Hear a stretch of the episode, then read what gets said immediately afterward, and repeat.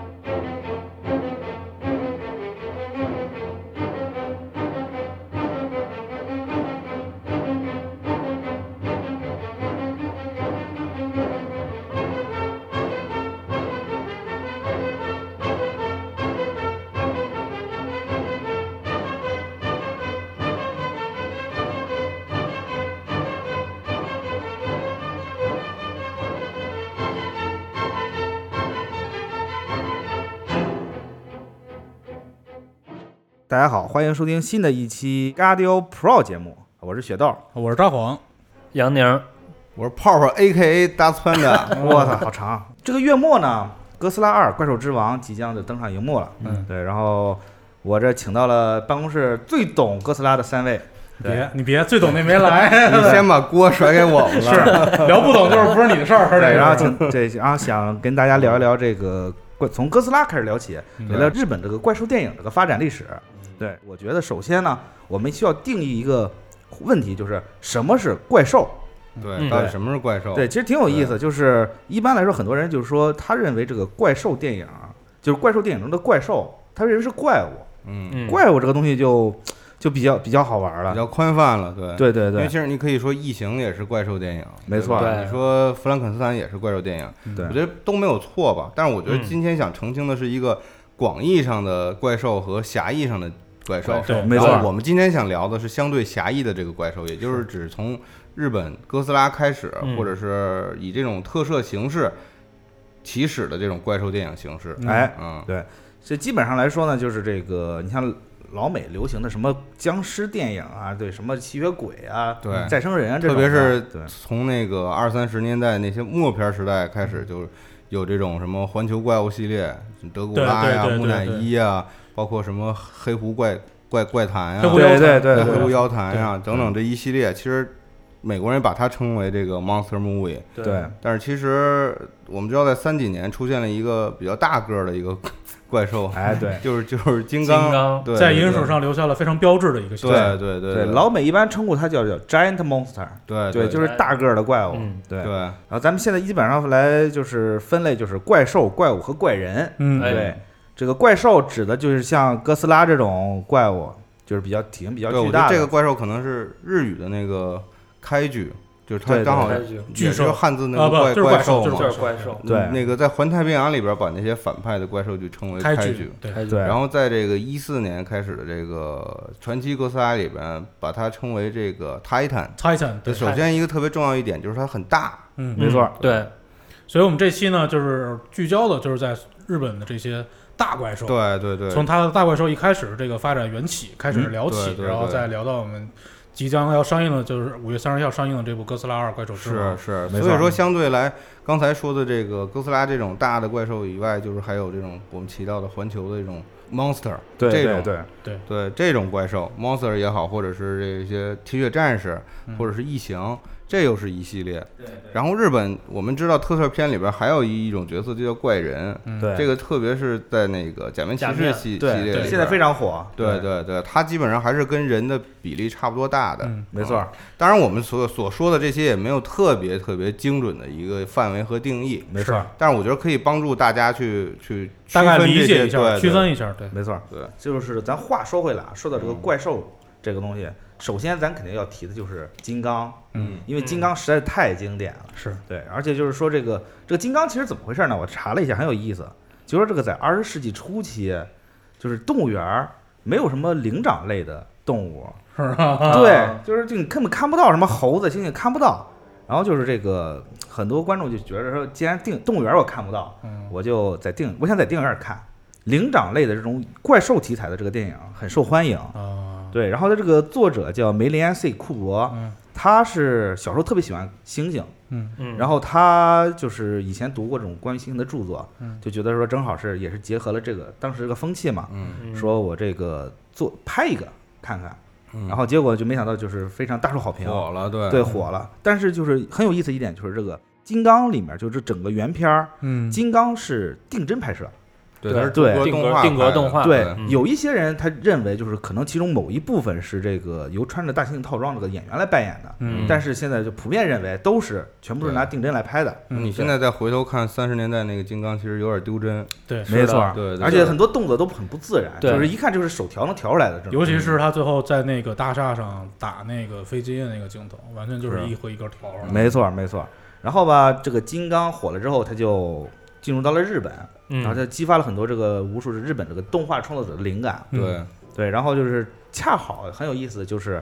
那个时候就是美军做了一次核试验，嗯，嗯对这个可以详细讲一下。嗯这是在这个一九五四年，也就是第一部哥斯拉在上映之前，在制作之前，应该说是就是。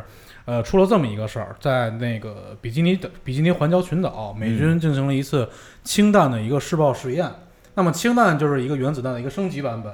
那么当时呢，美国当时计算了一个这个试爆的范围，因为有肯定有渔民在打船，就是打鱼啊之类的那些，嗯所以他肯定怕影响到这些渔民的正常作业。但实际上，他当时这个试算的这个试爆范围嗯计算错误了。哦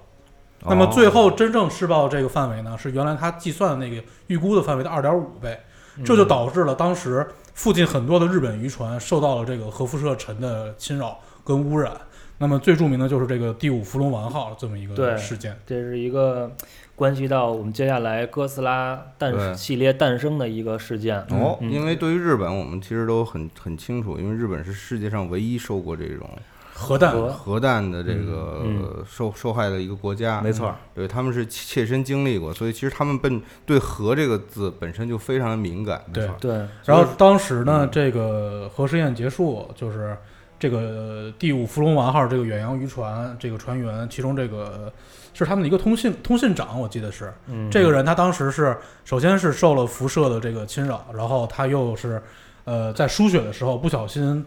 一就得上了这个 C 型肝炎，哦，结嗯果就因为这个事情宣告去世，其他的船员是逐步都恢复了，只有他去世了。嗯但是虽然是一他有可能是因为输血污染导致就最后的死亡，但他还是被认为是第一个，就人类历史上第一个因为氢弹而导致死亡的这么一个受害者。嗯哦，所以其实这个事件当时在日本整个社会掀起了轩然大波，嗯明明明你已经被核弹真正炸过了，一被夷为平地过了，嗯还要来伤害我们。对，嗯然后这样就是在日本的本土掀起了一阵反核热潮。对，对，这也其实促使了哥斯拉电影诞生嘛。然后这里边有一几个人不得不提，嗯，我第一个先说一下田中有幸吧，嗯他是哦哥斯拉系列一个制片人，非常重要一个角色。是，就是他当时在飞机上呢，然后看到这片就是海洋，然后嗯想到这个点子，因为正巧也是美国一部电影《原子怪兽》，啊，也是受到那个影响。是一个大蜥蜴，对，对也是受到那些影响，然后他觉得，哎，我要是不是应该能有一部片子去反映这些事儿？嗯它是一个非常严肃的一个题材。嗯对对，然后呢，他当时想了一个大纲，就匆忙在飞机上写的，是一个关于史前生物因南太平洋氢弹试爆然后复活，嗯然后最后攻击东京的这么一个故事。哦，嗯，对。然后他那会儿想的名字叫《海底两万里来的大怪兽》，然后当时也有一个企划叫 G，叫 G 作品。嗯哦，对，哎，这个 G 就很有意思，就是 giant 的意思，对对，是这样。哦然后后来呢，他又跟又不得不提下一个人，就是远古婴儿啊我们知道特摄之神，特尔之对神对嗯然后他跟远古婴儿也是认识嘛，然后完了之后跟远古说过这个事儿。那恰好远古其实在此之前一直也做过一些微缩模型的一些作品，嗯，然后呢，他那会儿远古早在三年前也写过一个大纲，就是一个巨大的变种章鱼章鱼袭击印度洋的日本船渔船这么一个故事。哦就有点异曲同工之妙。对，哎，俩人一撮合，说这事儿行。哎，完了之后呢，然后找的谁呢？就是一个非常著名的导演了，嗯本多对朱四郎。对，原算是东宝的这个对看家的，看见了哥斯拉之父也不足为过啊。就是对，嗯其实很多人都在说远古银二是怎么样，但其实本多的地位还是对对，对我而且们必须要承认这个人的对地位昭和的前几部的哥斯拉都是本多自己亲自没错制造的对啊对，其其实我再说，再往回倒一下吧，就是远古婴二这个人，嗯他其实特别痴迷于金刚，就是他们这些人，我觉得都是受过金刚的那个对影响的。对对对对，当年就是远古在看完之后，嗯因为他那会儿还是一个就是摄像嘛，嗯然后他去想要说服他的就是公司去进口这个拍摄技术，然后但是可能就被驳回了啊，因为觉得怎么样。然后后来呢，他就是托了很多人，然后拿到了就是当时的底片拷贝，哇，然后他一格一格去分析金刚的拍摄手法，哇，然后也是自己琢磨出来这些，包括这些经之后的特摄作品里边的一些拍摄啊，包括这些，镜头分镜啊致敬什么对的这种哦，对，是这样。因为其实这个在日本不是在这个哥斯拉之前，其实本多猪四郎和那个远古婴二就有过合作，有过，嗯对对而且远古婴二和本多猪四郎他们有一个共同点，就是他们两个都是比较偏左翼的，哎，对他们对这种反反战的题材非常敏敏感，而且他们以前拍的也都是这种关于战争题材的电影。没错儿。对嗯，比如说那个远古之前拍过马夏威夷马来海战，嗯，我记得这个好像还弄点事儿出来。对，这是一个特别有名的一个事件，就是是因为当时远古他制作很多微缩模型特别精细。嗯，然后那会儿美军觉得我操，你可能是参与间谍活动了，然后最后也迫使东宝给他开了开了嗯啊，然后成立了远古公自己的公司。哦，对也然后算因祸得福吧。对，是的，反正还挺逗的，反正然后就是说这个他他们几个人碰头嗯，出来了，然后就是说想做一个怪兽类型电影。对但是哥斯拉这个就是这个形象是怎么塑造出来的，或者是说他们是怎么设计出来的？我觉得这个我们再说了一个背景，其嗯实当时五十年代的时候是。算是一个有个小的科幻热潮，哦美国人拍了巨多关于这种怪兽和这个外星人入侵的这种这种所谓的 B 级片吧，因为嗯在美国真的算是登不上台面的 B 级片，比如刚才杨宁说的这个《原子怪兽》，对对，就是一个本身它就是一个大蜥蜴，嗯，而且又是而且我们知道日本是一个本身是一个特别多灾多难的这么一个国家，没错儿，嗯就除了这个人祸以外啊，他嗯曾经遭到过这个核弹的洗礼，嗯然后呢，但是它本身也是一个经常发生火山、地震。对天还有灾，海啸的这么一个国家，所以本身日本人这个忧患忧患意识，从历史上就是非常非常的强。没错儿，所以说，其实某某些人说哥斯拉本身代表的是，呃，除了是核战争以外，它代表的是上天对人类的一种惩罚。哦而且你看，哥斯拉永远是从大海里出来的，它对对特别像海啸，它来自海海洋里边的一个巨兽。哎，这对么说确实，对，这这也有其点意实思提到了一个事儿，就是这个哥斯拉这个名字的来历。嗯对，，当时我记得是田中找他哪个东宝的一个同事，然后就给、想给他新拍的这个大怪兽起一个名字。那么这个他当时这个同事当时跟他说，就是哥斯拉它要具有这个，比如说猩猩这样的壮壮阔的这个对身形，以及它要像鲸鱼一样会在水里游泳。于是他就把这个，我记得是吧？我记得是把这个日语中的猩猩跟够力了，多利拉跟库吉拉，哭泣了，对，猩猩跟鲸鱼这两个名词组合在了一起，变成了高吉拉这个名 字。对哦，很日有本意思人其实很爱组合这种单词，对对对嗯，但不知道为什么台湾人就翻译成了无耳罗，嗯对我是音 不太不太懂为什么，对，挺挺大的，没人对很道奇理怪。嗯 但挺有意思，就是你在哥斯拉之前所有的这个怪兽，嗯其实它都还是比较有它是像像人类、像对自然界的某种动物的。对，除了恐龙以外，咱没有见过啊，以外其他都是你像什么蜥蜴，嗯对，包括金刚的猩猩，对都是这个世世界上存在的这个对，生物。然而哥斯拉是一个，就是你你说不出来它像什么，你感觉它身上有很多很多影子而且你们仔细看，其实初代哥斯拉有小耳朵，啊。有两只尖尖的小耳朵。哦，这很有意思了，感觉它好像借鉴了很多很多生物，对对，嗯把生物把生物就是组合起来，这当时的定义把哥斯拉定义成是是爬行类，但是它是向爬行类向哺乳类进化过渡的这个阶段的某一种生物，对这是它的原型。嗯其实，在这个一九五四年的哥斯拉上映之前呢，还曾经有过这么一部漫画。然后这个漫画其实有点像官方暴雷的性质，因为它是在这个哥斯拉上映前大概三四个月就放出来了，但是它其实剧情跟哥斯拉电影剧情是一毛一样的，哦，对，然后他当时这个漫画其实就是为了给这个民众看他大概要讲什么一个故事。当时其实没有像我们现在说这些什么剧透啊什么之类的这些事情，人们能看到电影机会还不是那么多。嗯那么他们先把这个漫画当做一个电影节的一个小预热。嗯嗯其实这个电影就是漫画在嗯那个发售的时候，就是它创作完发售的时候，嗯这个电影最后还没有发，还没有正式的拍完，就导致它这个漫画有一部分跟那个就是结尾的某一部分跟电影其实还有一些不同的。哦哦但实际上，这个漫画放到我们现在来看，就是一个剧透，纯纯的剧透了。啊嗯，但实际上，在当时还是吸引了很多就是那个日本的民众，嗯哎最后进到电影院里面去看了一九五四年的哥斯啊拉。但是我看那个漫画里边那个造型，他脑袋是一个蘑菇云，嗯我记着说是，啊，对，哦，就是他这个最早为了突出他这个跟河有关的这个形象，就把他这个头设定成了一个蘑菇云的形状。那实际上最后成稿中的这个漫画的形象呢，它是通过脱身于恐龙嘛，它是用了这个暴龙的身子，嗯然后背上是这个剑龙剑的龙背对嗯背鳍，嗯然后包括他两只手，因为暴龙的手很短嘛，啊他把那个禽龙的这个长的那个手给嗯装到他的那个身子上，嗯，就形成了他最早漫画里面的这个你说这个哥斯拉形我象特别有感受，嗯因为你啊，这里边只有你是九零后，不好意思， 因为我小的时候，惊了，真的假的？我小的时候好像看着当时还不认识哥斯拉的时候，嗯嗯当时那个北京动物园门口就有卖 那个哦那那个是哥斯拉那个玩偶的，啊那时候都说那是霸王龙，说这霸王龙怎么长这么难看呀？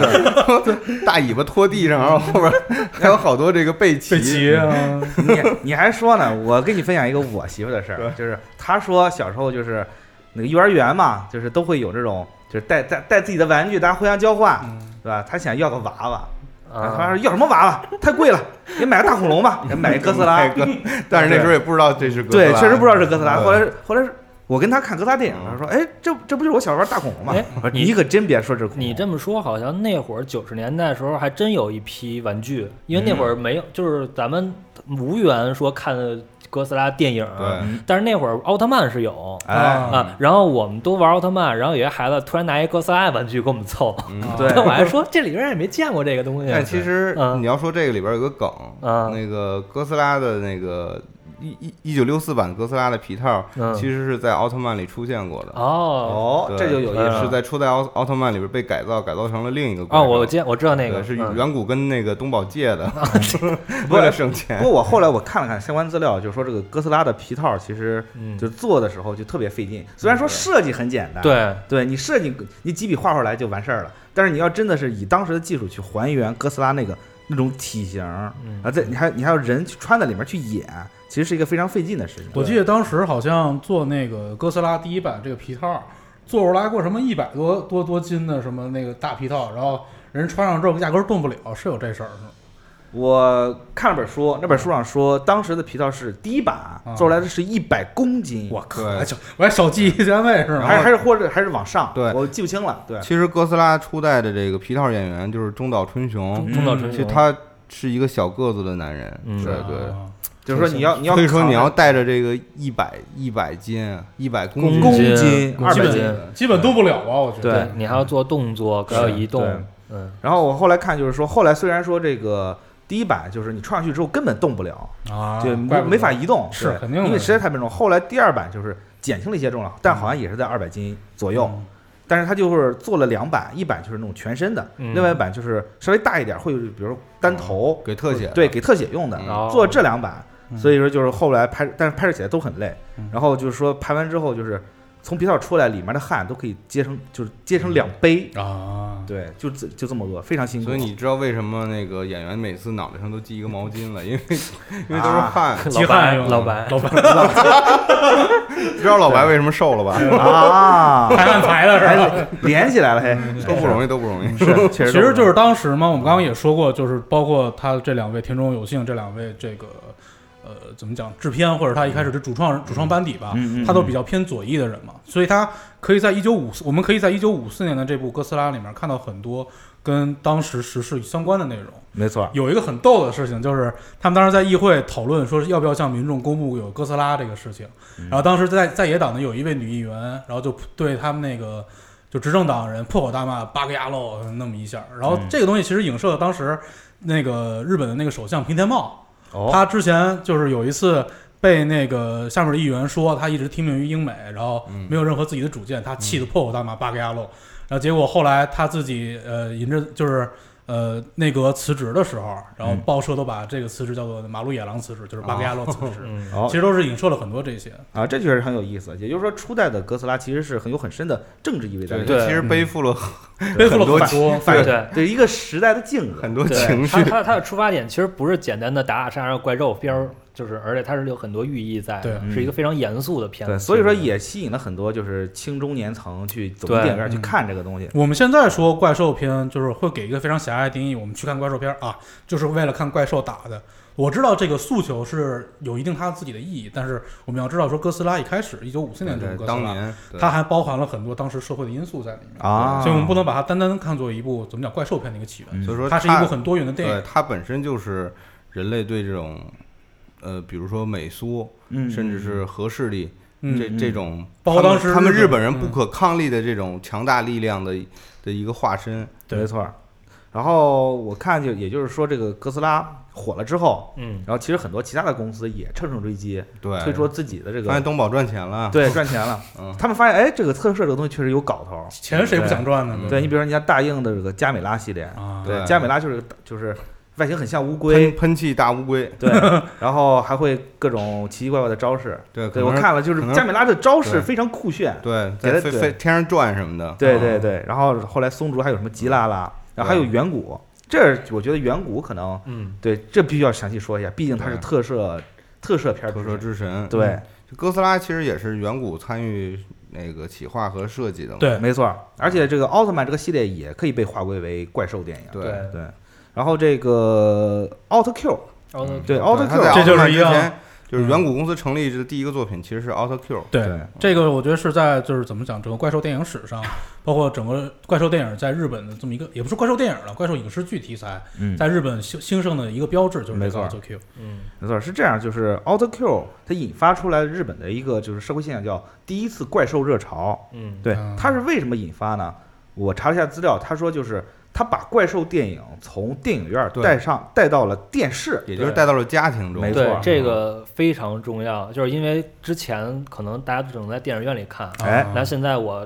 可以在家里就门槛儿降低了门槛儿降低了，而嗯对且而且当时我看了一些资料啊，嗯就是远古。他就远古婴儿啊，嗯嗯他嗯在路上走的时候会听见孩子互相讨论说：“哎，我现在终于不用再去戏院看怪兽了，我说啊我在家就能看，而且感觉像做梦一样。”然后他就特别高兴，嗯，确实是。确实是不，可哎能，这那这么一说，其实嗯不只是说这个、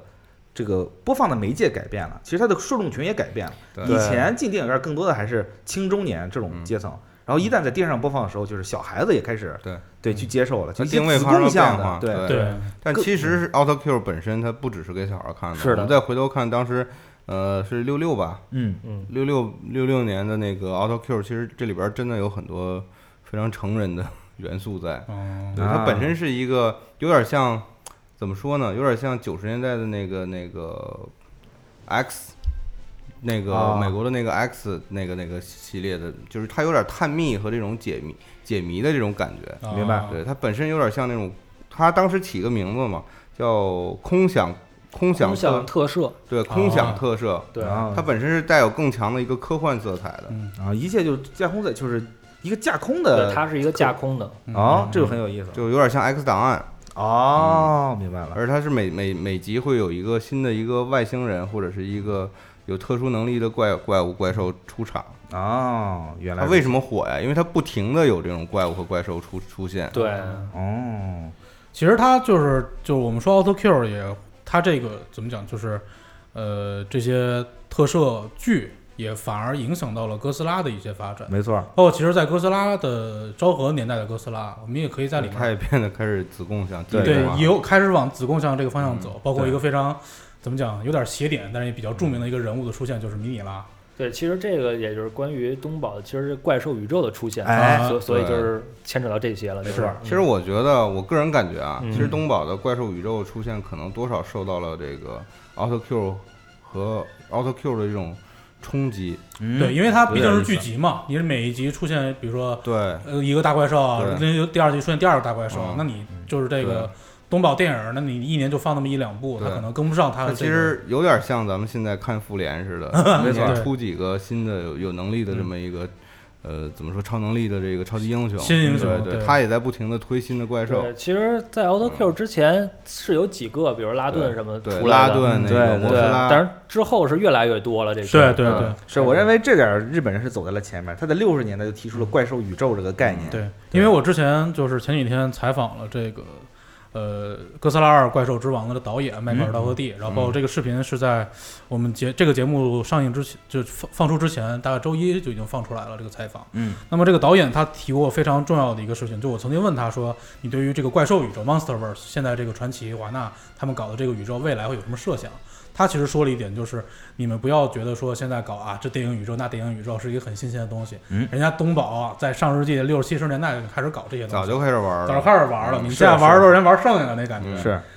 其实说实话，说到这个东宝的这个怪兽宇宙呢，我们就不得不提到是一九六四年的大概这么几部电影。哎，那么第一部就是这个摩斯拉对哥斯拉，啊，对，就这因部电为影。摩斯拉本身是有独立电影，对对对对是对，嗯，就现在就摩斯拉对哥斯拉，意思就是说，他们本来这两个怪兽都有自各自的独立电影，然后他们把这两个怪兽引入到了一个全新的一个电影里面。嗯其实我们可以看到，之前包括呃一九五五年的哥斯拉逆袭中，其实也出现了另外的那个怪兽对打的一个形象嘛。对嗯对，嗯第一次有怪兽打怪兽，对，那个是在一九五五年的这个哥斯拉的逆袭，然后里面打的是安吉拉斯，安吉拉斯对，背部长刺儿的那个。对它但是一个甲龙的变但是形，那一对部并不是以怪兽对打作为主线，对嗯那么怪兽首次说以怪兽对决的这个事情开始来作为它一个卖点、一个噱头的呢，嗯是在这个一九六二年的《金刚对哥斯拉》。哎，嗯对那么金刚这个形象大家都非常非常熟悉，也非常经典，也影响了很多哥斯拉的这个主创班底。其实一开始听到这个名字的时候，我以为就跟什么东映的那个蜘蛛侠一样，你知道吗？光光大战外星人，对对对，四就是那百大种盗感觉。嗯结果后来发一查，竟然是有版权的，对，但是这一嗯部的金刚也是皮特演员演的，是，啊而且好像这部金刚这个皮套儿后来还好像还借给了远古拍奥特 Q 对 Auto Q 第二集里面对就是用的这个嗯那个猿人的那个皮套儿。对你说这我就想起来了，真的是你说看过这几个哥斯拉的电影，你发现很少有这种什么爆炸了，嗯就最后、最后哥斯拉爆炸了或者其他怪物爆炸的这种场面，嗯嗯它都会对，要么就是比如说逆袭中被雪埋没了，啊，然后还有包括比如说他当时打安吉拉斯，我记得最后是给安吉拉斯咬死了，对，然后咬死之后他也没有说拿什么那个射线把那个安吉拉斯势力打势力打爆，他把整个大阪城给烧了， 啊，大阪城苗苗苗，我招谁惹皮谁拉斯了？皮套还得留 着，对，对为什么？对就因为对他们这些皮套做一个皮套真的太耗费了大量的成本跟是人力，所以他们呃，我们可以看到初期的时候包括昭和年的这几部这个哥斯拉，呃，可以看到就是怪兽他们最后退场的这个方式，要不就是两个人一起掉海里，要不就是俩怪兽仨怪兽一起掉海里，然后有怪兽飞走了。哎，他是们尽量不会去损坏这些皮套，因为真的是做一个很不容易。没错儿没错儿。但是你要说回这些怪兽皮套来，你就发现这些怪兽其实设计的都很有意思。嗯比如说摩斯拉，它为什么设计成一个蛾子？其实我自己心里一直是有一个疑问的。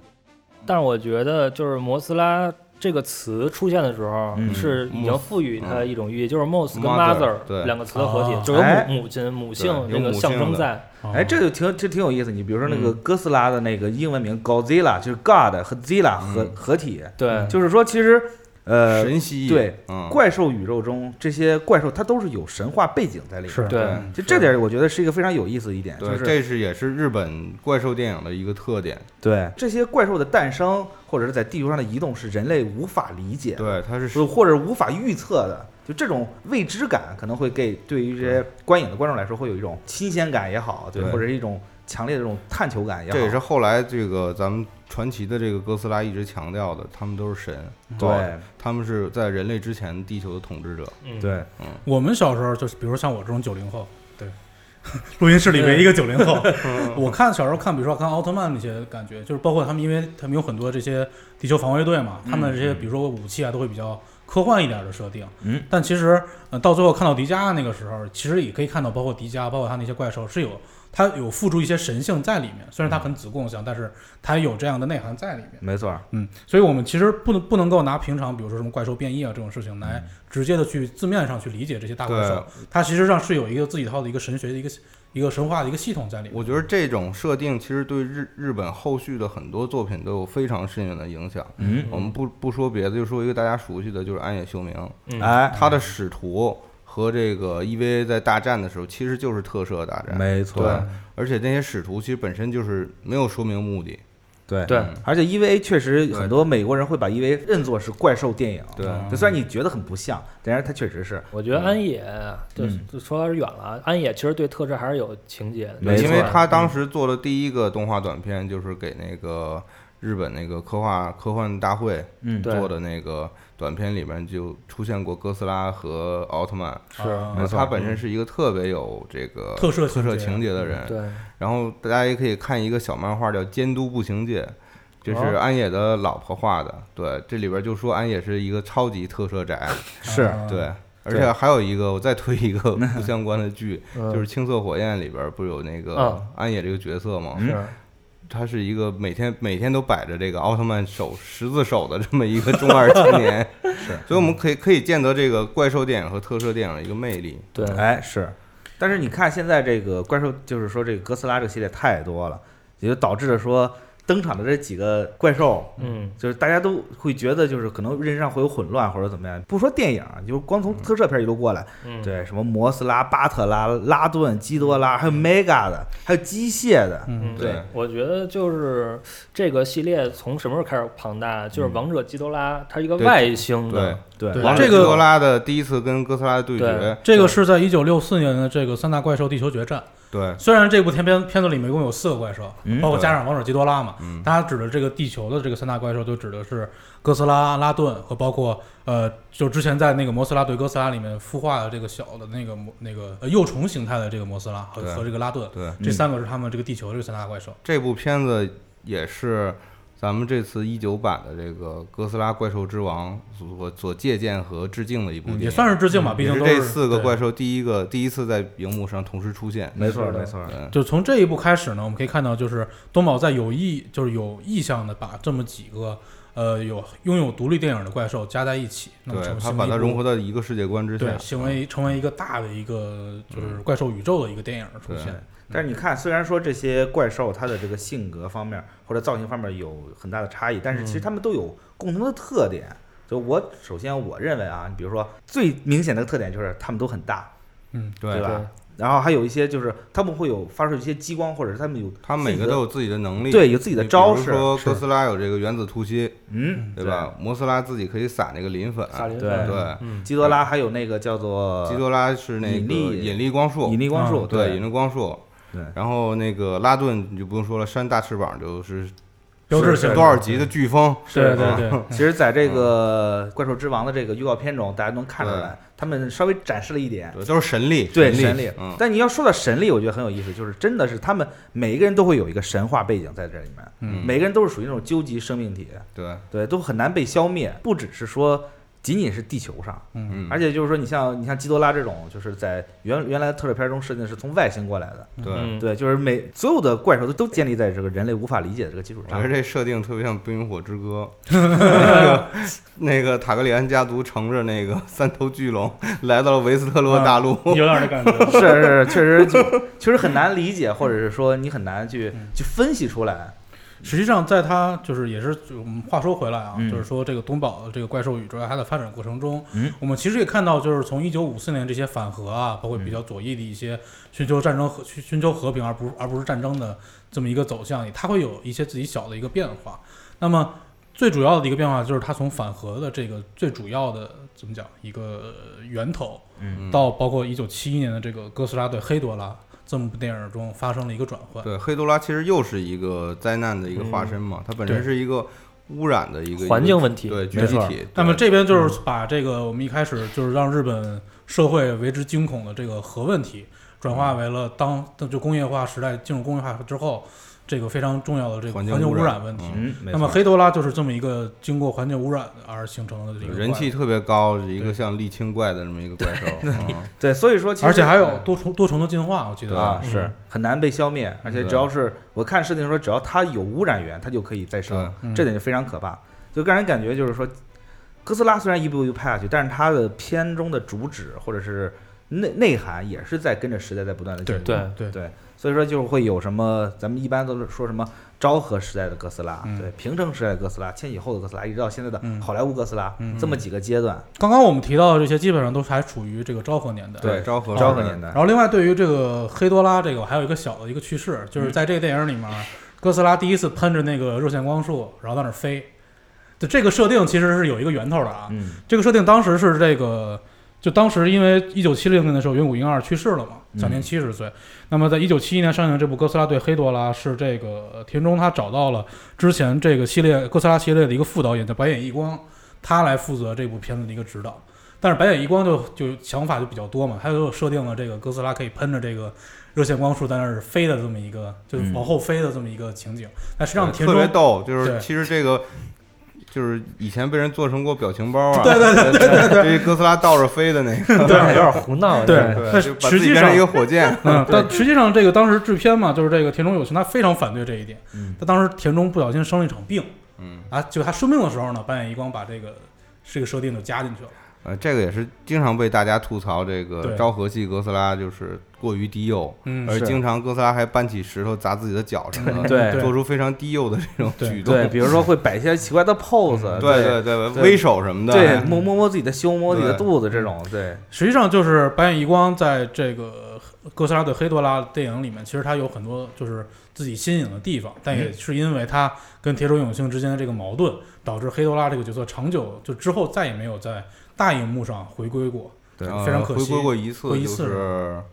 呃啊，两千零四年的 Final Wall，就是最终哦啊对但是是一个非常短的一个形式出对现的，就对非常可惜嘛，只能对，说因当为时是一个群战嘛，是嗯，所以就很可惜，这个黑多拉这个非常有意义的一所个以我形我就象嗯说黑多拉人气有多高啊！它其实，在荧幕上没出现过多少次，嗯但你要去日本这种中古玩具店，你都会发是现到处都是黑多拉的这个软胶玩具，啊嗯，对人气非常高。是，所以也非常可惜吧，这个形象没有在嗯在大荧幕上为我们奉献更多的演出。当然，就说到这个昭和时代的哥斯拉，你其实就是有新的朋友去查一下，你会发现昭和时代的哥斯拉有好几种设定，对，它是分代的，好几好几代好几代。嗯，哦，对，因为如果它初代是一代，啊，然后那个从那个，因为他第一部电影里就嗯对死了一个嘛，对对，然后从他第二代开始就是第二代了。对从哥斯拉逆袭到金刚是又一代，嗯，啊，然后到那个三大怪兽大决战又是一代，啊对，然后再到平成年间的这个对，对，然后就是它的设定就会变得很多样化。嗯其实很有意思，就是大家所谓的平成哥斯拉，其实是从昭和时代开始。对对，这个事儿要说到就是这个一九八四年的这部那个哥斯拉，他当时其实这代应该是这个三代的哥斯拉第一次出现。对，而且它算是重启吧，嗯整个把哥斯拉的故事对重启了，而且它是直接说这个哥斯拉是一九五四年之后又一次出现的一只全新的哥斯对拉，，力就哥说之前那个哥嗯斯拉已经死了，对嗯，他他就是把时隔中间三十这些年都嘛变成黑历史了。是是，但是我觉觉我觉得这重启是不是应该会有一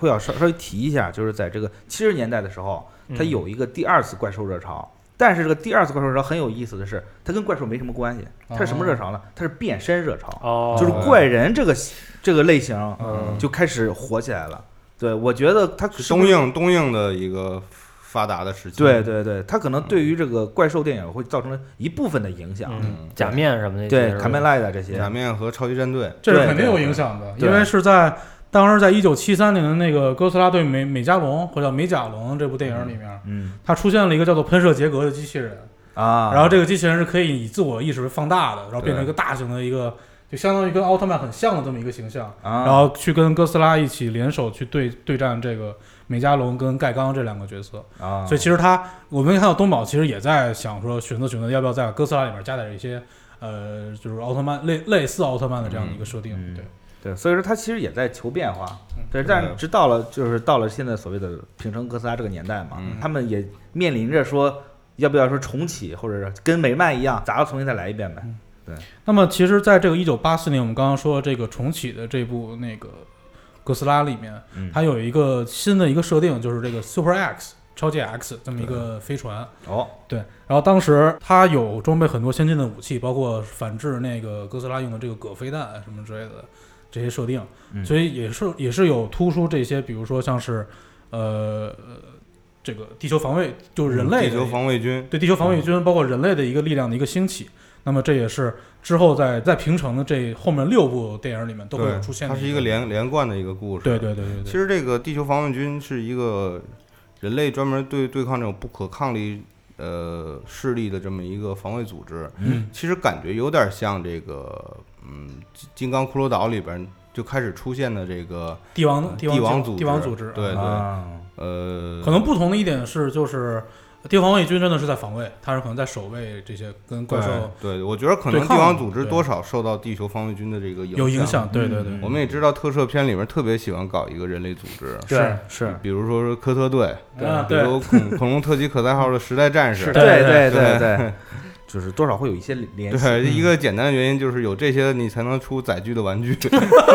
对，也是为商品化服务嘛。对是对是对是对。那么进入到这个平成年代之后呢，我们可以看到它，呃，也是受到当时时代科幻一个时代的一个影响，嗯，往这个哥斯拉里面加了很多科幻的一个元素。对呃，我们先不说 X 星人了，因为 X 星人是在呃昭和的时候第一次出现。对对，那么在平成年间中最经典的一个形象就是未来人这个形象，对他把整个就是包括受到之前那些呃，可能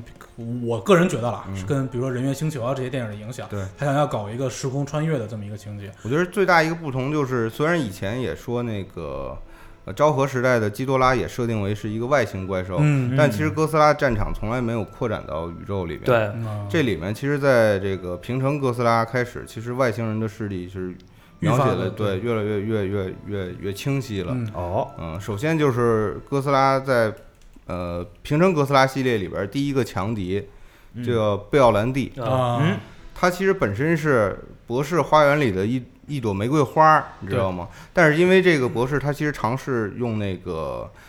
哥斯拉的这个基因嗯去去去做做一些科学研究，嗯嗯，结果造成了一个失误，嗯就把这个玫瑰花最后变成了一个植物形态的一个哥斯拉，嗯，然后包括比其哥实嗯斯拉还大。其实这里边就也提到了当时的一个克隆热潮。对，哦，因为他当时我记得是把他就是已经逝逝去的那个女儿的那个对，意识还是什么，就加入到了这个呃玫瑰标兰花地里对没标标兰兰地地里里对。嗯那么当时这部《标兰地》还有一个大火的一个原因呢，就是它里面加了非常多的政治议题，这个是在包括一九八四年重启的这版哥斯拉里面就已经被提到的，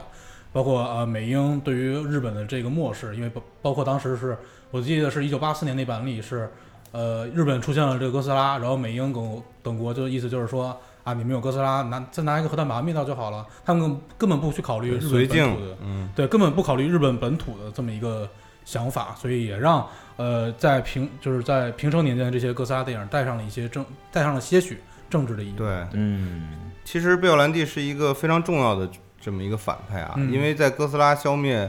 呃贝奥兰蒂之后，贝奥兰蒂的细胞其实遗落到了外太空中，啊，啊所以就就造成了哥斯拉另外一个强敌，嗯就是宇宙太空哥斯拉。嗯就我们可以看到有一些玩具的形象，就是一个哥斯拉肩膀特别宽，顶着两块大钻石，啊，啊，这还可以就是还可以反射激光，我记得是对对，这就是从外太空来的一个变体哥斯拉。嗯对，它也是平成时代的哥斯拉的一个非常重要的强敌。是嗯我认为就是到了平成时代的哥斯拉的整个系列登场，这些角色比起昭和时代更多样化了一些。对，而且包他括们更炫酷，设计也没有那么低哦幼。对，完嗯全没有想到说你植物也可以变成，对，就会作为哥斯拉的强敌登场。而且包括就是在特效和它整个拍摄水平上，它已经在跳脱出之前这个特摄时期的一些古板的设定跟对分镜制作，它开始使用了一些更新的，包括呃特效啊和其他的一些新兴技术，把它加入到了整个特摄片的这个历就特摄片的拍摄之中，所以哎也让呃平成年间的这个哥斯拉电影显得更加的呃对，新潮。其实明显能看到平成时代的哥斯拉的成本要比昭和时代哥斯拉高了是高很多。嗯而且就是到了平成的后期，你很难再见到特摄片拍摄的哥斯拉了。对，对，然后这就是说到什么呢？就是到了该喷一喷哥斯拉这个 IP 形象的时间了。嗯，说什么呢？就是九八版的库斯拉，也叫吉拉这一部。对，啊这部电影当其时实香港都翻译成库斯拉，对这就是哥斯拉嘛。对，为什么叫吉拉？是因为东宝不愿意承认，所以是给他瞎编了一个不不只名儿。是东宝不愿承认，我相信所有喜欢哥斯拉的人看完这部电嗯影都不愿承认。那什么呀，那但其实我小的时候看这个 VCD 的时候，嗯我觉得还挺恐怖的这片儿。是，对我，我记我最我觉得最恐怖一点就是在那个尼克斯那纽约尼克斯主场啊、对，下了好多下蛋一。堆对下蛋我对天哪，我操！我可以说我的感觉，我其实特别不好意思的是，我是从这一座开始入坑哥斯拉的。嗯啊，对，直到我在看完一四版重启的这这这版这部哥斯拉之后，我才嗯意识到、哦，原来之前看的那个都是假 的。对，我是看完一四之后，我也再不是假的，它确啊实是得到东宝授权的。对，其实得到授权，但是它授权的是一个你无法认同的一个作品。嗯，我是看完这个之后，再回过头去看哥斯拉，说哦，原来哥斯拉是这样的。嗯，对，这我这这对这片子整体看来就是一个恐龙版或者蜥蜴版的《狂蟒之灾》或者什么没什错，么鳄鱼潭或者是就是大白鲨，大白就对是嗯它其实还是美国那种巨兽惊恐电影的那种他套路，套进了一个对他落入了一个俗套，对就是让我人非常无法接受。我觉得怀疑是我是我觉得他是受到了《侏罗纪公园》的影响，嗯啊有恐龙热，恐龙热对恐龙热，对，所以他就把这个哥斯拉形象在里面改成了一个受到放射有点变大的一个对蜥蜴的一个。虽然说这个哥斯拉最早版的哥斯拉也确实受到影响，原子恐龙也是个蜥蜴，嗯受到这个影响，但是人家日本人最最起码他会他有创造性在里面。对嗯然而这个美国人可能他对于哥斯拉的认识不是日本人那么深刻，他也是觉得哥斯拉也是一种生物嘛。我觉得其实有点儿这嗯个兹拉的诞生有一点儿矫枉过正，嗯就是好莱坞的思维还是希望把任何科幻的东西给一个看似合理的一个解释。啊哎，嗯嗯，比如说这个，我们就看这个为什么说基拉像像恐龙，嗯，它这个腿的反关节和它奔跑的动作确实更合理，对更符合对这个动物的这个运运动动规学律。对对对对，那你说哥斯拉那种脚，它不就是人脚吗？啊，对对啊，吧？它因为它本身就是皮套演的呀，而且那所以么那么沉那么大，对迈不开步子都。对，是你要这么解释的话，确实基拉它更合理，嗯，但是它已经不是哥斯拉了。对，就为什么它已它把它过度生物化了嗯，它去掉了我们之前一直前面一直在说的这种日本怪兽电影强调的这种神性，哎，它是人类可以消灭的这么一个大怪兽，嗯没错儿，所以它就不再是哥斯拉了。对没错儿，我觉而得，嗯而为什么我们在说现在这个哥斯拉还挺好看，或者是它是一个真正的哥斯拉电影？嗯因为它是神，它是凌驾于人类和对和对所有自然能力之上的这么一个存在。嗯，这句话说到点子上，我也认为是这样。就是说，嗯，哥斯拉之所以好看，还是因为它有一定的人类无法理解的神秘性在里面。对，嗯对对，而而且那版的基拉，我我个人的感觉呢，就是说他把整个基拉形象变成了一个他需要寻找食物，他需要去繁殖繁衍后代，非常简单的一个单单细胞生物的那种。而且而且它可以，而且我记得那版 Zilla 是可以，它爱吃鱼。啊，对，对，有一个人被吃掉，就是因为它身上有鱼味儿，嗯所以他被吃掉。对哎所以我认我认为这个就是一下子失去了哥斯拉的神秘性，嗯，嗯，对，对就一下子把你的想象限制住了。对，你可以用你自己的方法去解读哥斯拉。然而，它给一旦一旦给你一个具体而生动的形象的话，你就无法去解读，你只能去被动的接受。嗯是这样确实是让人就就感觉观感上会差那么一些。有些无法接受吧。对，其实你反观平成时代日本的哥斯拉，嗯其实你可以感受到非常鲜明的对比。就是我还是要说说九四年的这个哥斯拉大战基多拉，嗯嗯嗯，因为是平成时代又把哥又把基多拉给搬出来了。对哎，但是这一部电影，大家尝试去打败哥斯拉，人类尝试打败哥斯拉，他用的是一个什么样的方式呢？嗯，他们穿越时空回到了过去，然后把把三个小蝙蝠，类似小蝙蝠的怪兽，通过什么生物工程也好，还是什么克隆工程也好，把它合体造了这么一个基多基拉多拉出来。嗯哦，所以这这部的基多拉是人造的，嗯，而哥斯拉也是一个恐龙变的，但是最后他们还是打打不过这个哥斯拉，嗯就还是日本人还是强调这个人造的东西是打不过天然的，哎，嗯这 就包括后来他又把基多拉改改造成了机械基多拉，啊但还是打不过哥 斯拉。对，嗯但是你又看这些形象，你会觉得日本人真的在这方面天马行空的能力真的真的很厉害。对，是嗯不说这个机械基多拉，还有什么三世基龙，这对，这些形象，你就是说，如果你单说哥斯拉，你完全不会想象所说以，你对他他这个影响啊，就也也甚至影响到了好莱坞，啊没错是儿没吧？错儿，呃，这个《头号玩家》里边三世巨龙出现，也是因为《头号玩家》本身小说作者特别喜欢这个日本的特摄，对，嗯嗯。呃虽然说 Zilla 这个作品失败了，是但是就是说，我觉得现在就是很多其他的这个哥斯拉的爱好者也好，或者制作方也好，也没有放弃到这个 IP。，对，哥斯拉在日本本土的人气依然还是非常高的，哎，而是，且到这个九八年之后，特别是在两千年以后啊，嗯，这个日本东宝又尝试拍摄了几部新的哥斯拉，嗯是，呃，比如说从这个之前的平成哥斯拉、红莲哥斯拉死了之后，嗯他又重启了这个新的，像这个号称千禧哥斯拉的这个哥斯拉两千，啊，以及哥斯拉大战这个美加基拉斯即消灭作战，嗯，还有后续的这个号称暗黑破坏神的这个哥斯拉、摩斯拉、王者基多拉、大怪兽总进击，嗯日本电影这名字都特别复杂，越来越长。以及哥斯拉对战机械哥斯拉、哥斯拉、摩斯拉、机械哥斯拉、东京 SOS，嗯啊，好多啊，一直到这个。两千零四年的这个哥斯拉 Final War 最后的决战，其实日日本东宝又尝试拍了好几部这个哥斯拉电影，是但是基本上怎么说呢，都是在吃老本儿，哎，嗯，就是没有造成那么大的影响力。就是唯一有一个不同，就是这几部千禧年之后的哥斯拉并没有沿用这种，呃，平成哥斯拉这种统一的一个性格嗯，它每部哥斯拉都是一个重启之作，可能有几部哥斯拉它的这个象限是属于手续正义，可能有的就是这种混沌邪恶，啊，对他每次的哥斯拉全是不一样的嗯，他有的时候是守是地球的守护神，有时候是一个破坏神。啊，也就是说，就是对如果你从就是看这个千禧年之后这哥斯拉电影，会让你觉得有一种支离破碎感。对对对每对每一个哥斯拉都不一样对，你看传奇的哥斯拉就相对算是一个地球的守护者吧。啊嗯，，但是你看到一六年，我们这个前面提到的安野秀明拍的这个真哥斯拉里边，啊哥斯拉又有点有点像一个大恶魔、大反派。没错儿，对没错儿，但是其实我们觉得，我觉得可以夸一夸，就安野秀明拍这个，对对，不得不说，这个他算是这些年之后日本拍摄的日本本土拍摄哥斯拉里边比较优秀，而且比较有影响力的一部。没错儿，特别我感觉在国内好多这个歌总的粉儿都是从从这部电影开始拉过来的，是啊啊是吗？对，是好多新粉儿我因记为这部电影其实跟他一九五四年第一部哥斯拉比较像的一点，就是他参加就是掺杂了很多的这个日本本土的社会问题。哎，因为其实第一部电影就是他当时冷战，呃，在冷战阴云下笼罩的这个日整个对日本，二战结束之后的日本应该说是，嗯，呃，包括他整个呃首相他听命于英美，或者说是他反映了很多社会现实。那么这一部的呃真哥斯拉安野呢，就是用着哥斯拉这个形象，他是一个特摄迷了，但嗯他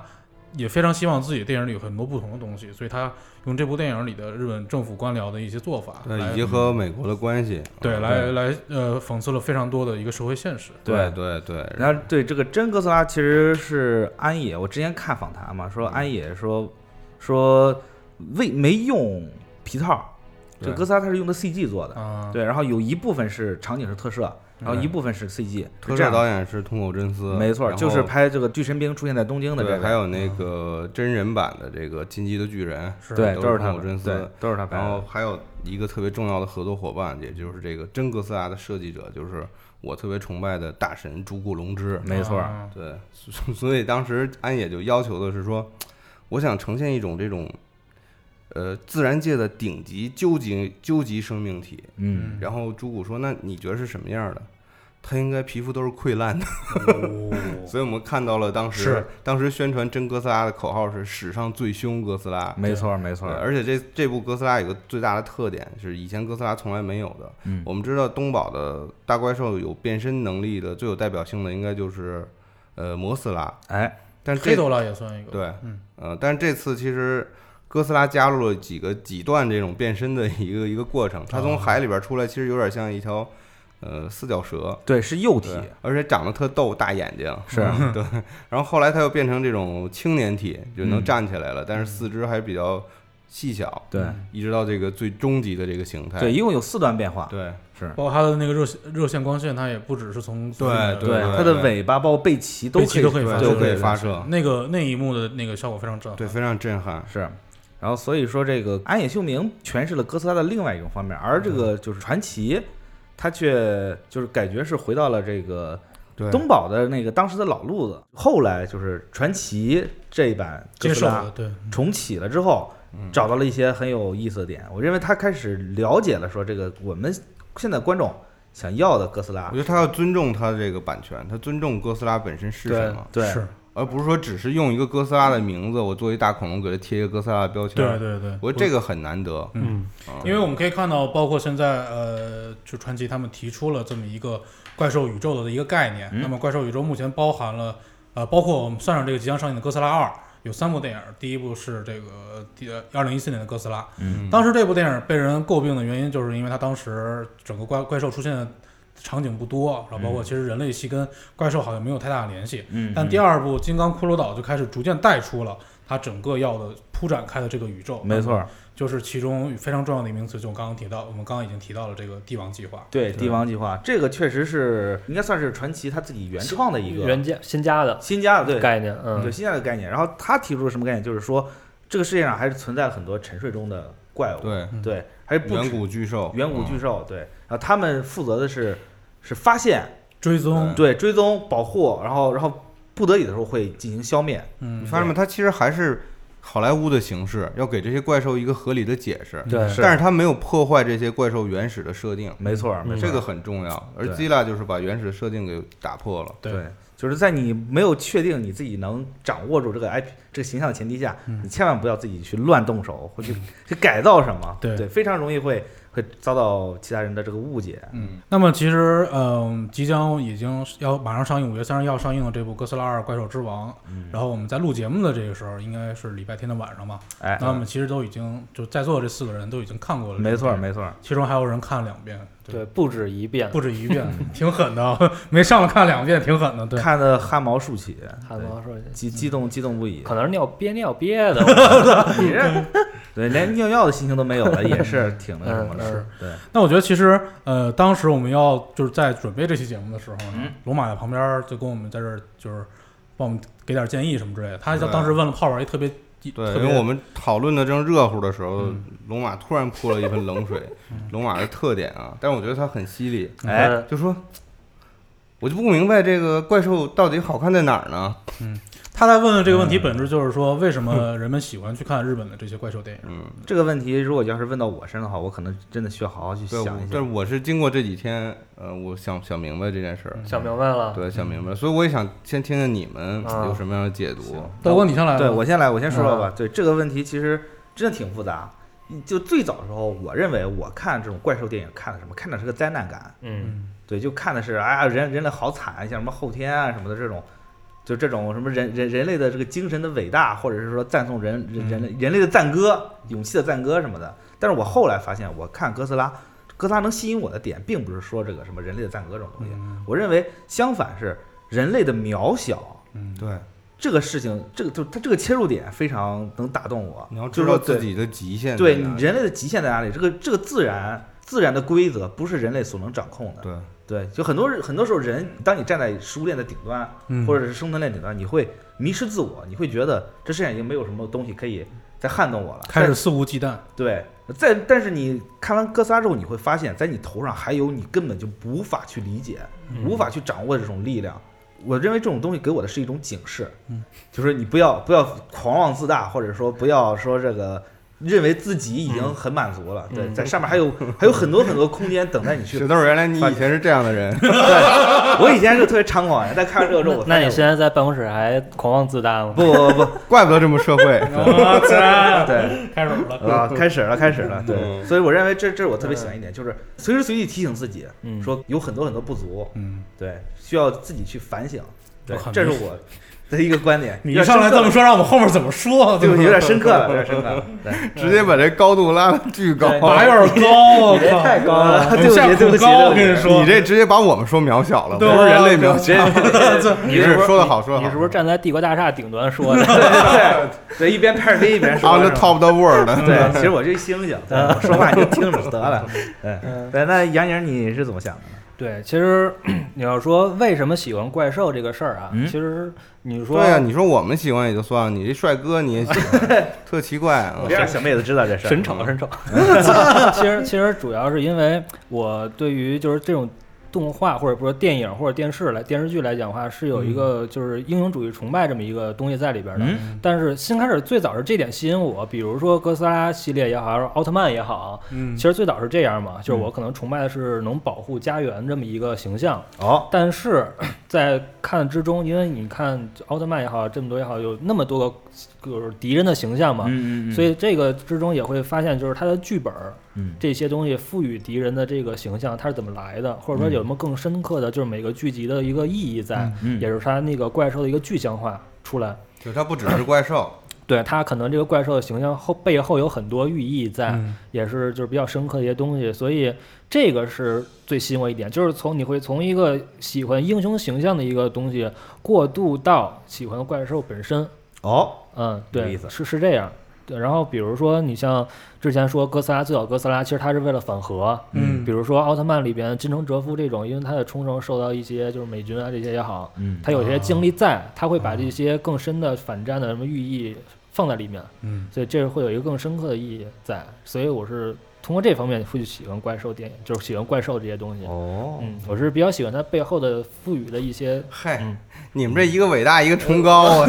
咱俩咱俩彻底 low 逼，我跟你说，咱俩一个比一个 low。你先说吧，我觉得我比较自私，啊，我要说比较个人。嗯行，啊，就是“怪兽”这两个词，嗯，你觉得是哪哪两个词更能形容这个“怪兽”两个词？肯定是怪，怪啊对吧？它对肯定要是怪。嗯动物、野兽都是兽，对吧？哎，所以我觉得我要强调为什么怪嗯，所有人类不理解的、不清楚的东、恐怖的东西都是怪。没错儿，但你不觉得恐怖的东西、邪恶的东西，永远有一种迷迷之诱惑在这儿吗？对啊，就是你未知的，你特别吸引你。就像我们小时候看东西，特别喜欢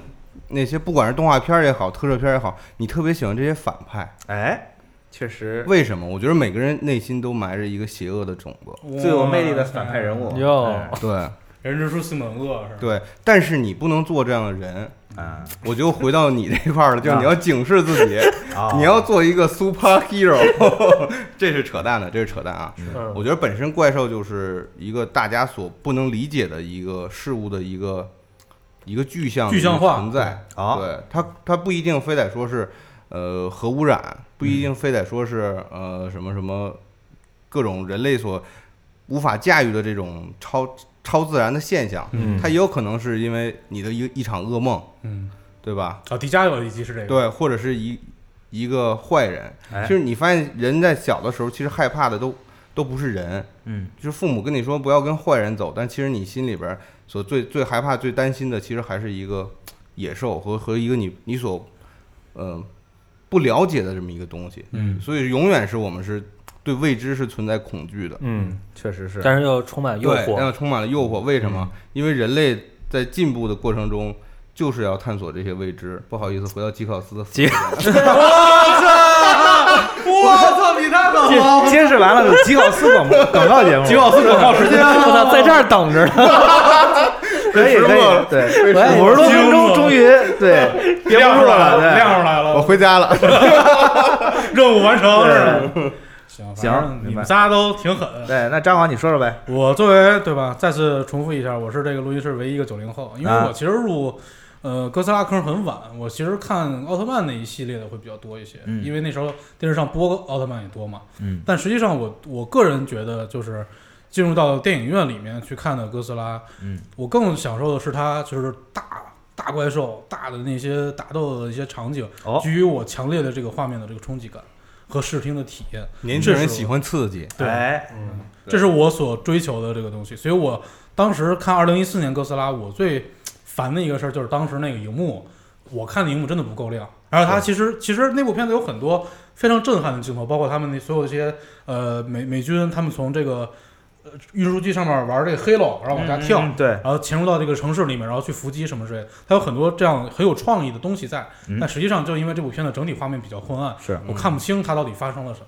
对，那么其实我也看过了这个《哥斯拉二：怪兽之王》，我觉得至少在画面亮度这一点上，这部电影是比之前的《哥斯拉一》要二零一四年的《哥斯拉一》要好好上很多。对，嗯我觉得就是你甭管说什么崇高理想吧，我觉得既然是怪兽电影，我觉得还是要爽，来点实实在在的，对怎么能爽？你都看不清楚，那肯定爽不了。对，那你就说了，说咱原来最早的时候还没那么高科技的时候，咱看东西都是拿录像带看，对，录像对带、你看对 VCD，还有噪点，还有那对啊个划痕什么的，对稀里稀里马虎的就光对看一轮廓，根本就看不到现在这所以种。你得感谢现在这些条件和技术。哎，确实是，而且我就这次不是 IMAX 请我看了一次咱们北京第一个这个激光的这个版本的 IMAX，哎呦，激光的，我是明显的能感觉到嗯，哎呦，现在这个科技的发展啊，就是以前看的在电影院看这种电影，有的时候就会你觉得会缺少一些细节，嗯，但这 IMAX 激光真的是特别清晰，而且特别细腻。哦就它不只是那种锐度的一个清晰，而是它很细腻，它很多细节都能表哦表现出来，而且它彩色彩特别还原，啊就你不会看到看着特别累，你知道吧？啊，哦，原来如此。嗯，对，但是现在就是说，大家现在这个审美上去了，嗯所以说对，其实对于这个看电影的时候需求也多了。对你看这次《复联四》， IMAX 抢疯了，根本你都排不上，也是就说明就是大家现在对于这种画质的要求真的是越来越高了。对，不只是画质，还有声音，对对，在以前特摄的那个年代，嗯你做手工做出来的皮套什么，它的细节都是有限的。嗯对，但是你现在是用基本上都是用 CG 去表现，是这样的，哎对你 CG 的精度会更高，嗯对，包括你这些怪兽身上的这些这种鳞片的质感，对对，包括打斗的这些特效，真的是现在已经变成了观众们的这个就评价一个影片好坏最直接的一个体验。是对，虽然说不能剧透吧，但是我认为这次这个《怪兽争霸二》真的是就热血血沸沸。腾，对，嗯也是因为我们那个点映场影院比较热，对，而且没有我开空调，我对不起， 我作为一个哥斯拉老老粉儿啊，嗯我在这个电影里边能看到很多感动。对，但是我可能也得感谢我那个电影院，因为你能看到好多层次。这个时候是一个庞大的一个好莱坞的一个叙事节奏，嗯但这时候突然想起了你所熟悉的一段老经典的哥斯拉的对一个对经典的元素。对，哦而且而且它是以那对种它，但它是对有非常有层次的，对所以我就觉得这个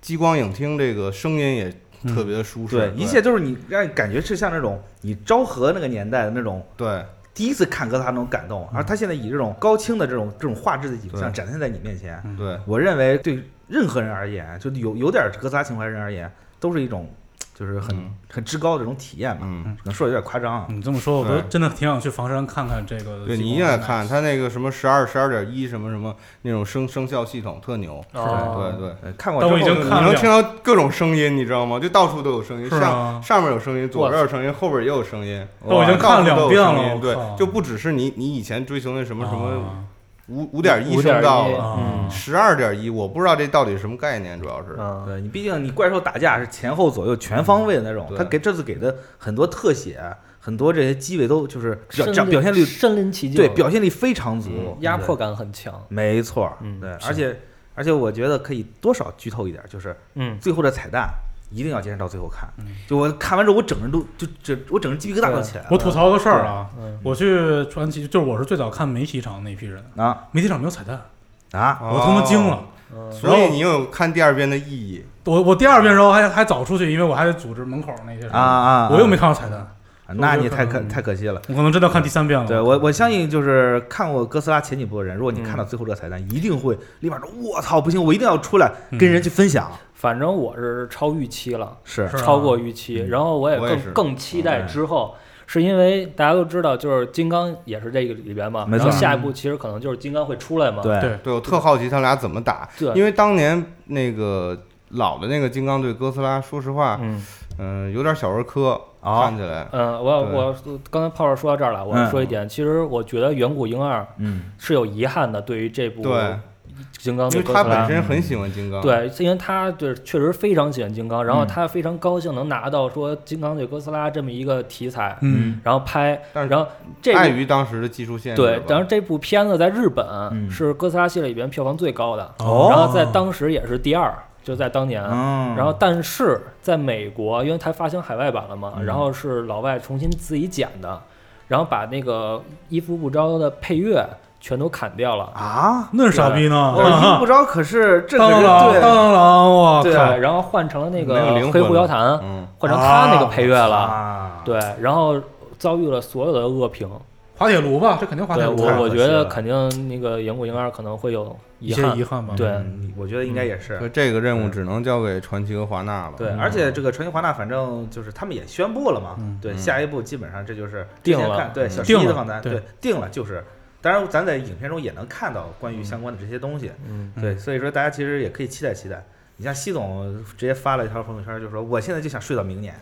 他是想不想，他不是他是不想上班了，我怀疑。对，可能也稍微有点夸张了，嗯，是 对，反正就是我们这期节目聊完呢，大家其实也可以听到一个大概的梗概，就是在这呃哥斯拉诞生了大概六十年来，哥是这个形象这一一系列的电影，它在经历一个逐渐的变化。那么没错我们观看哥斯拉的方式也在经历的不断的革新，对到包括现在刚刚泡泡说这个 IMAX 3D，说实话我真的对现在有点心痒啊。 ，IMAX 激光，行，那我们这期节目呢就先聊到这边。对，我觉得对，今儿也辛苦各位了，如果说您是一个特摄迷，像泡泡儿、像呃杨宁这些老老牌儿的特摄迷的话，嗯你可以在这部电影里看到很多你所熟悉的梗没错，跟具有情怀的点。那么，如果你是一个像我这样的新入坑的这个新的哥斯拉我觉影得迷的也没话，关系，没有关系，你可以看到很足够精彩的这怪兽之间的对对打，非常。爽。对嗯你是个特摄迷，你能从中找到你以前的这种感动；然后你不是个特摄迷，你也可以就当成一个大片儿去看，对一个大魄力的，有着各种各样嗯你无法想象的毁天灭地的